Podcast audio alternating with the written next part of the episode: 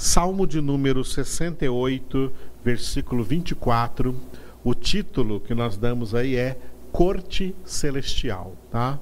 A Corte Celestial. Bom, toda monarquia, mesmo as monarquias terrenas, né, existiam ali a sua corte, que são aquelas pessoas que assistem diretamente, assistiam diretamente nos palácios reais estavam sempre ali, tinha sempre uma cadeira cativa ali ao redor do trono do rei ou da rainha. O reino de Deus, o reino no qual o rei é o nosso Deus, o rei dos reis e senhor dos senhores é Cristo Jesus. O trono de Deus na glória que, né, eu gosto da visão do apóstolo João em Apocalipse 22, 1 o trono de Deus, Pai, do Cordeiro Jesus Cristo à sua direita, e do meio do trono de Deus e do Cordeiro, fluindo sem cessar um rio de água da vida, o Espírito Santo. É sobre essa corte celestial, o que existe ali nessa corte celestial, o que se, de, de quem está composta ali essa corte celestial celestial. Bom, primeiro lemos o versículo então do Salmo 24. Salmo, desculpe, Salmo 68, versículo 24. Corte celestial. Viu-se, ó Deus, o teu cortejo, o cortejo do meu Deus, do meu rei no santuário. Repetindo, viu-se, ó Deus, o teu cortejo, o cortejo do meu Deus, do meu rei no santuário.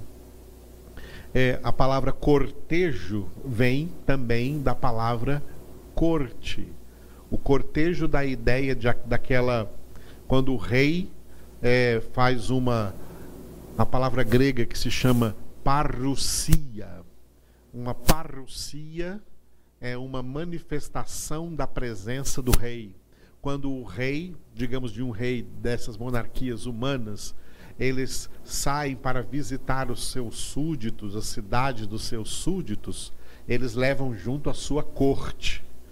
Essa sua corte vai acompanhando o rei nas principais ruas, avenidas daquelas cidades do seu reino, num grande cortejo. Os cidadãos não acompanham o cortejo, os cidadãos ficam ao redor assistindo esse cortejo passar a corte. Né? A corte é formada ao redor do trono do rei. O Senhor Deus é o nosso rei. E muitas manifestações de Deus, muitas teofanias de Deus, muitas vezes aparecem aí com a presença de muitos anjos que vêm também, porque o cortejo de Deus vem seguindo para que isso aconteça.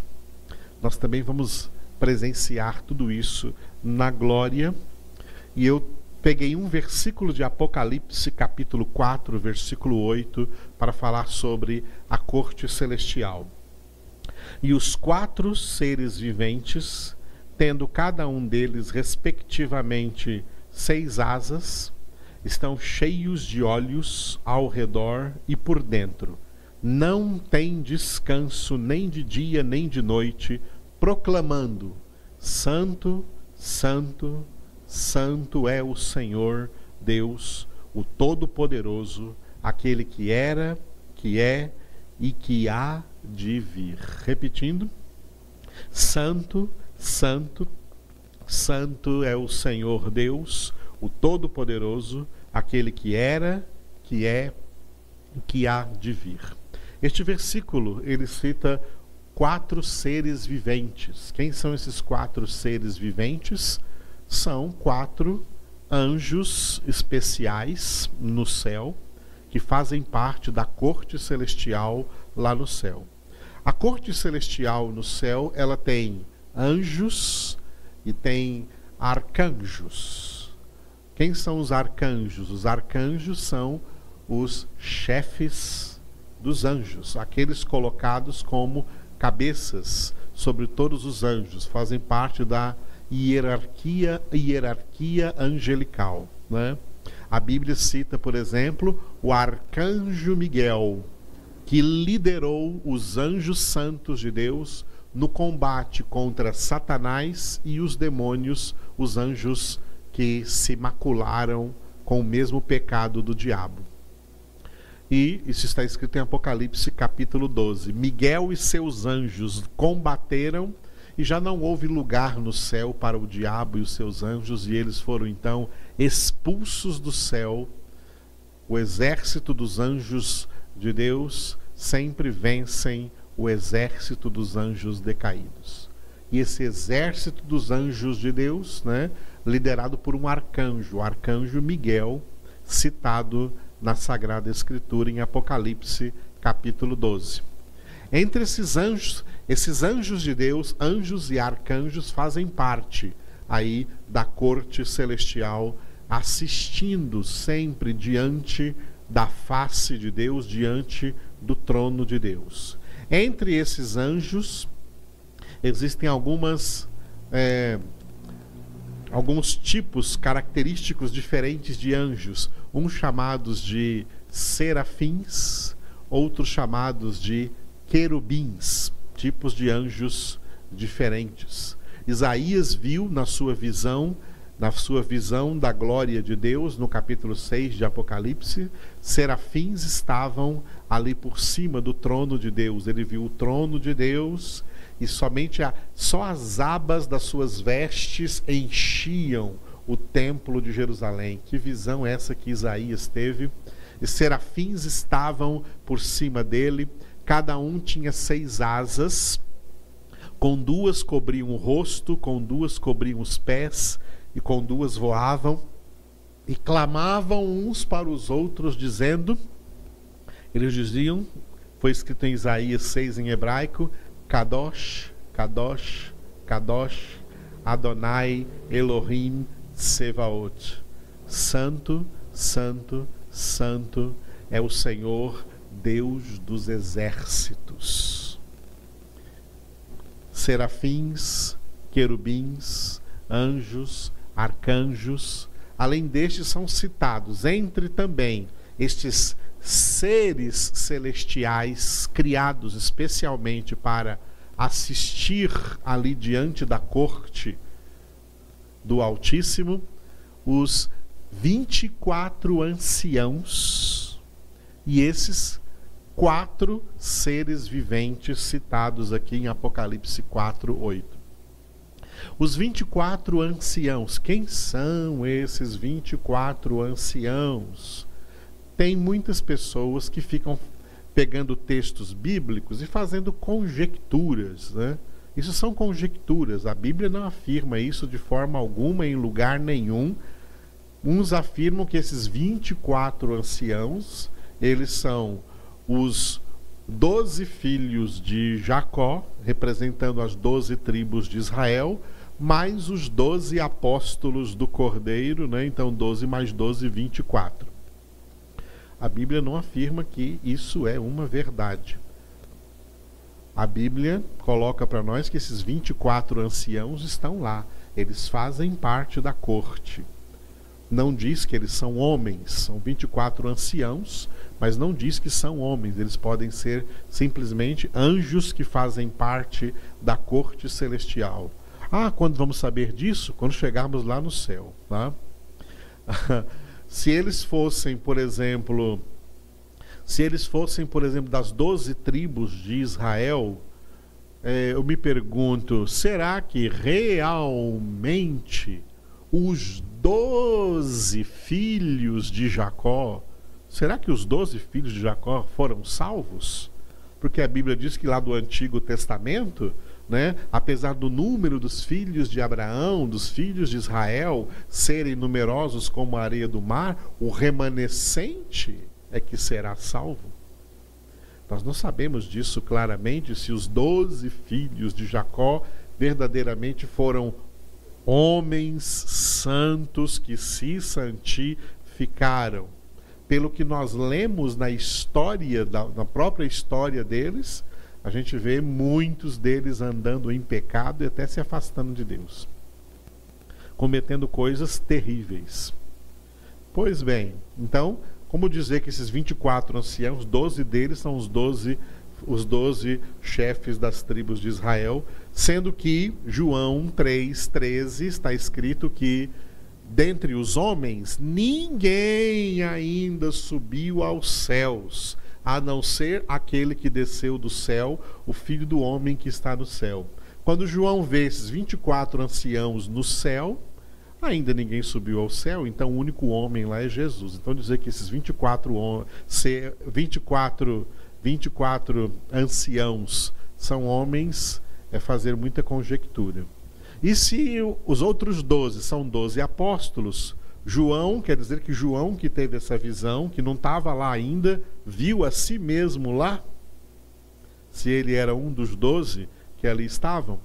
Por isso é algo que nós não, não podemos afirmar, mas nós podemos afirmar que esses 24 anciãos são personagens que sim fazem parte dessa corte celestial e que também se prostram diante do trono de Deus e do Cordeiro e depositam ali as suas coroas.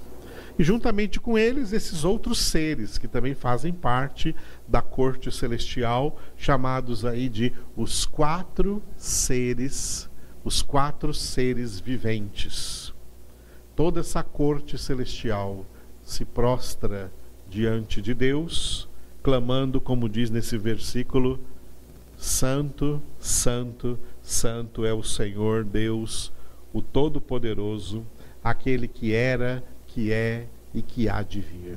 Aquele que era na eternidade passada, antes do princípio da fundação do mundo, aquele que é durante todo esse tempo presente, desde o princípio até a consumação do século, aquele que há de vir para consumar esse século, para consumar esse tempo e estabelecer o estado eterno de todas as coisas. O nome de Deus cobre toda a eternidade, envolve toda a eternidade. Esse é o nosso Deus. Agora, quando Jesus voltar, ele vai levar a sua igreja, o seu povo eleito, o seu povo que perseverou até o fim de suas vidas na sua santificação. Esse povo que renunciou suas vontades humanas e carnais para se consagrarem única e exclusivamente à vontade de Deus e nessa vontade de Deus se santificaram, nós faremos parte da corte celestial por toda a eternidade. Que maravilha! São coisas que agora nem olhos viram, nem ouvidos ouviram, nem o coração humano imaginou o que Deus tem preparado para aqueles que o amam. Amados, o céu é coisa séria. Ir para o céu é coisa séria.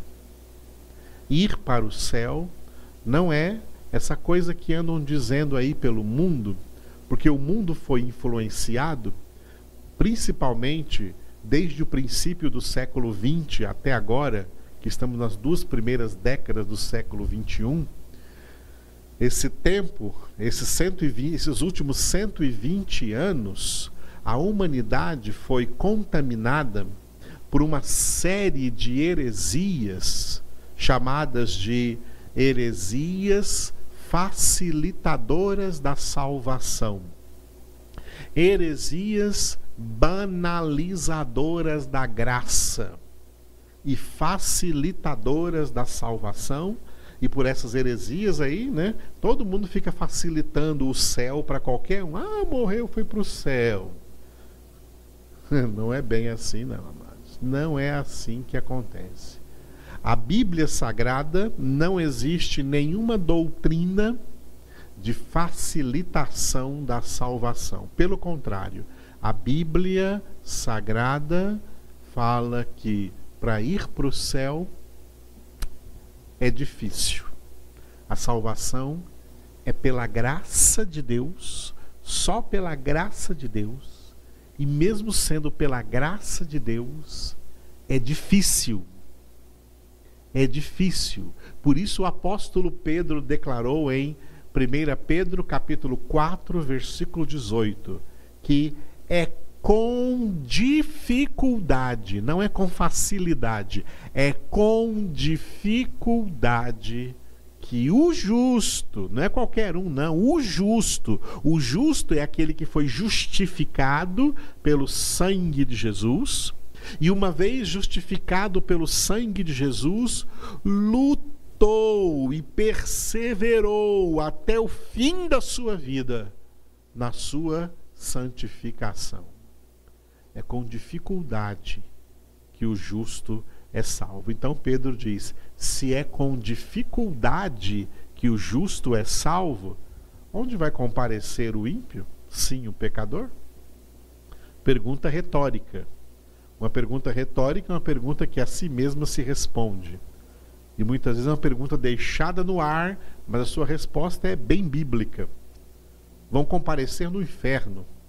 Vão comparecer no juízo do grande trono branco, no juízo final e vão comparecer no lugar onde vão ficar para sempre, no lago de fogo e de enxofre, não no céu. Não é fácil ir para o céu, não. É fácil ir para o inferno. É fácil ir para o lago de fogo e de enxofre. Para o céu é difícil. Para a perdição eterna é fácil. Por isso que Jesus chamou a porta e o caminho para a perdição eterna de porta larga e de caminho espaçoso. Mas Jesus chamou a porta e o caminho que conduzem à vida eterna de porta estreita e de caminho apertado. Mateus 7, 13 e seguintes. Entrai pela porta estreita, porque larga é a porta e espaçoso o caminho que conduzem à perdição e são muitos os que acertam com essa porta. Estreita, porém, é a porta, e apertado o caminho para a vida, e são poucos os que acertam com essa porta. Essa porta estreita é Jesus. João 10, 9. Eu sou a porta. Esse caminho apertado é um só, é Jesus. João 14, 6. Eu sou o caminho e a verdade e a vida, e ninguém vem ao Pai senão por mim. A salvação não é facilitada na Bíblia. Na Bíblia não existe nenhuma doutrina facilitadora de salvação. Por isso, Paulo exorta nos Filipenses, Filipenses 2, 12, desenvolvei a vossa salvação com temor e tremor. Temor e tremor de quê? Temor e tremor de perdê-la, de vir a perdê-la. E o próprio Paulo dá o seu testemunho em 1 Coríntios capítulo 9, onde ele diz: Eu castigo o meu corpo para que depois de eu ter pregado a outros, não venha eu mesmo a ser desqualificado, ou seja, não venha eu mesmo a perder a salvação, seja desqualificado para fazer parte dessa corte celestial no céu.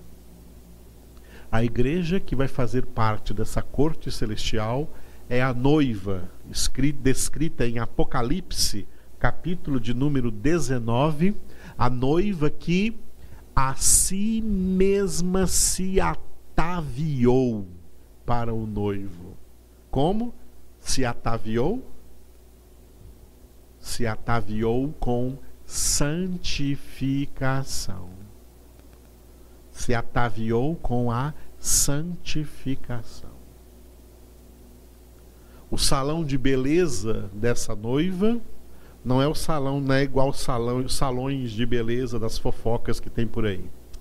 O salão de beleza dessa noiva é essa congregação agora onde você está e essa palavra que você está ouvindo é que penetra na sua vida para arrancar o seu pecado e fazer de você uma pessoa santa, te santificar. Somos santificados na palavra de Deus para poder fazer parte da corte celestial. A maioria das pessoas que eram cidadãos e cidadãs das monarquias terrenas não faziam parte da corte real, não faziam parte das cortes dos reis e rainhas da terra. A maioria da humanidade jamais fará parte da corte celestial de Deus porque não se santificam, porque amam o pecado. Eles não querem esse Deus reinando na vida deles. Eles querem que o pecado continue reinando na vida deles. Portanto, eles vão para onde este pecado lhes relega para o juízo final, para a condenação eterna, porque não se submeteram a esse rei. Os filhos de Deus se sujeitam a Deus, sujeitai-vos a Deus.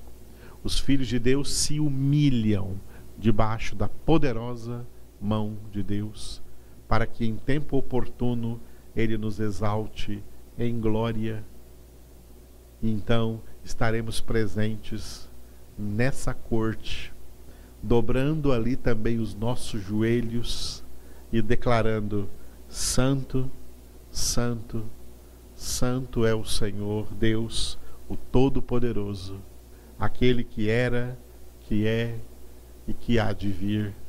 E então ele já terá vindo para nos buscar e com ele estaremos eternamente na glória. Agora é hora de se santificar, é hora de perseverar na santificação, é hora de largar o pecado de vez. É hora de tirar todos os ídolos do coração e servir somente o Senhor e fazer a sua vontade e obedecer os seus mandamentos positivos e os seus mandamentos negativos. Obedecer a Deus é o caminho da santificação, é o caminho do céu. Jesus é o caminho, porque Jesus é o nosso modelo perfeito de filho obediente ao Pai. Aleluia. Te adoramos, ó Deus Todo-Poderoso.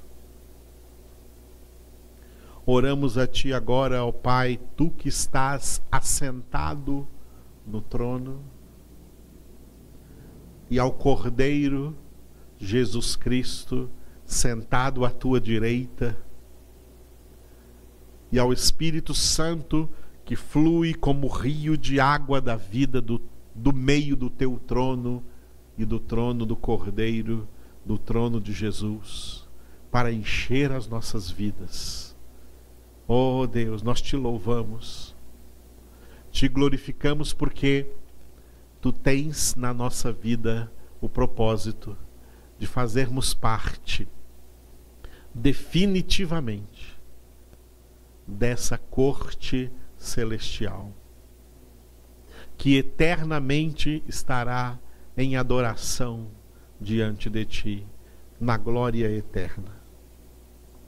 Mas nós começamos aqui, Senhor. Aqui é o lugar do treinamento. Aqui é o lugar da preparação para isso. Aqui é o lugar da santificação. Esse é o treinamento. Essa é a preparação, é a nossa santificação, sem a qual ninguém verá a tua face. E é por isso que nós oramos, Senhor. Santifica-nos, santifica-nos, para que logo estejamos definitivamente diante do Senhor. Eu oro assim por todos os teus verdadeiros filhos e filhas. Eu oro assim pela Gabriela, que hoje faz aniversário, cumpre hoje mais um ano de vida. Abençoa, Senhor, a Gabriela com a tua palavra, que a tua palavra forme o caráter dela, Senhor, santifique, Senhor, a vida dela. Eu te louvo pela sua família, especialmente pelo seu papai, pastor Rogério.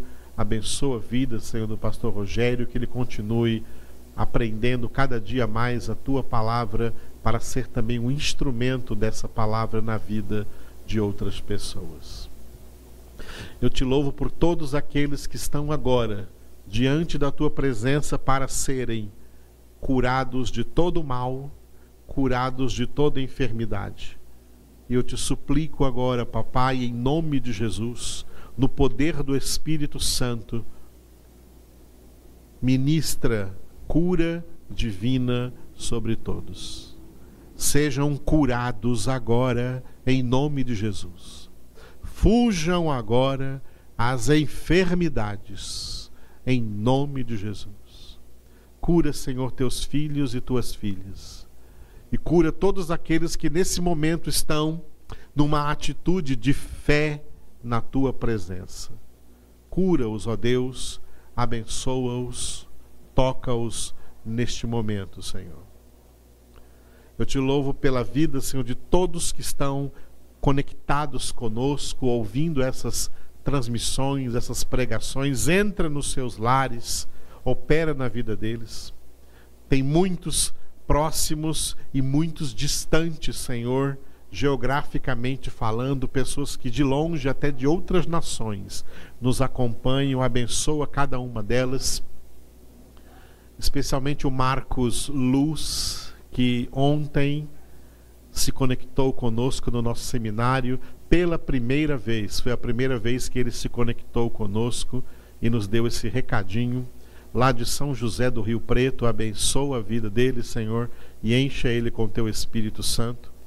E assim tantos outros que estão conectados, ó Deus. Toca o Senhor, fala aos seus corações te louvamos porque temos convicção de que esse trabalho que realizamos não é em vão no Senhor. Abençoa o Luciano que está sempre aqui comigo, Senhor. Essa semana foi dia do. Passou um dia aí que foi o dia do cinegrafista e ele tem sido um cinegrafista do Senhor. Abençoa a vida dele, da Edna, sua casa, sua família, ó Deus, e proteja a vida dele pessoa que o Senhor levantou para que nós pudéssemos estar, mesmo durante essa pandemia, Senhor, realizando todas as nossas congregações, sem perder nenhuma delas, todas, nenhuma delas, nem as aulas dos nossos seminários.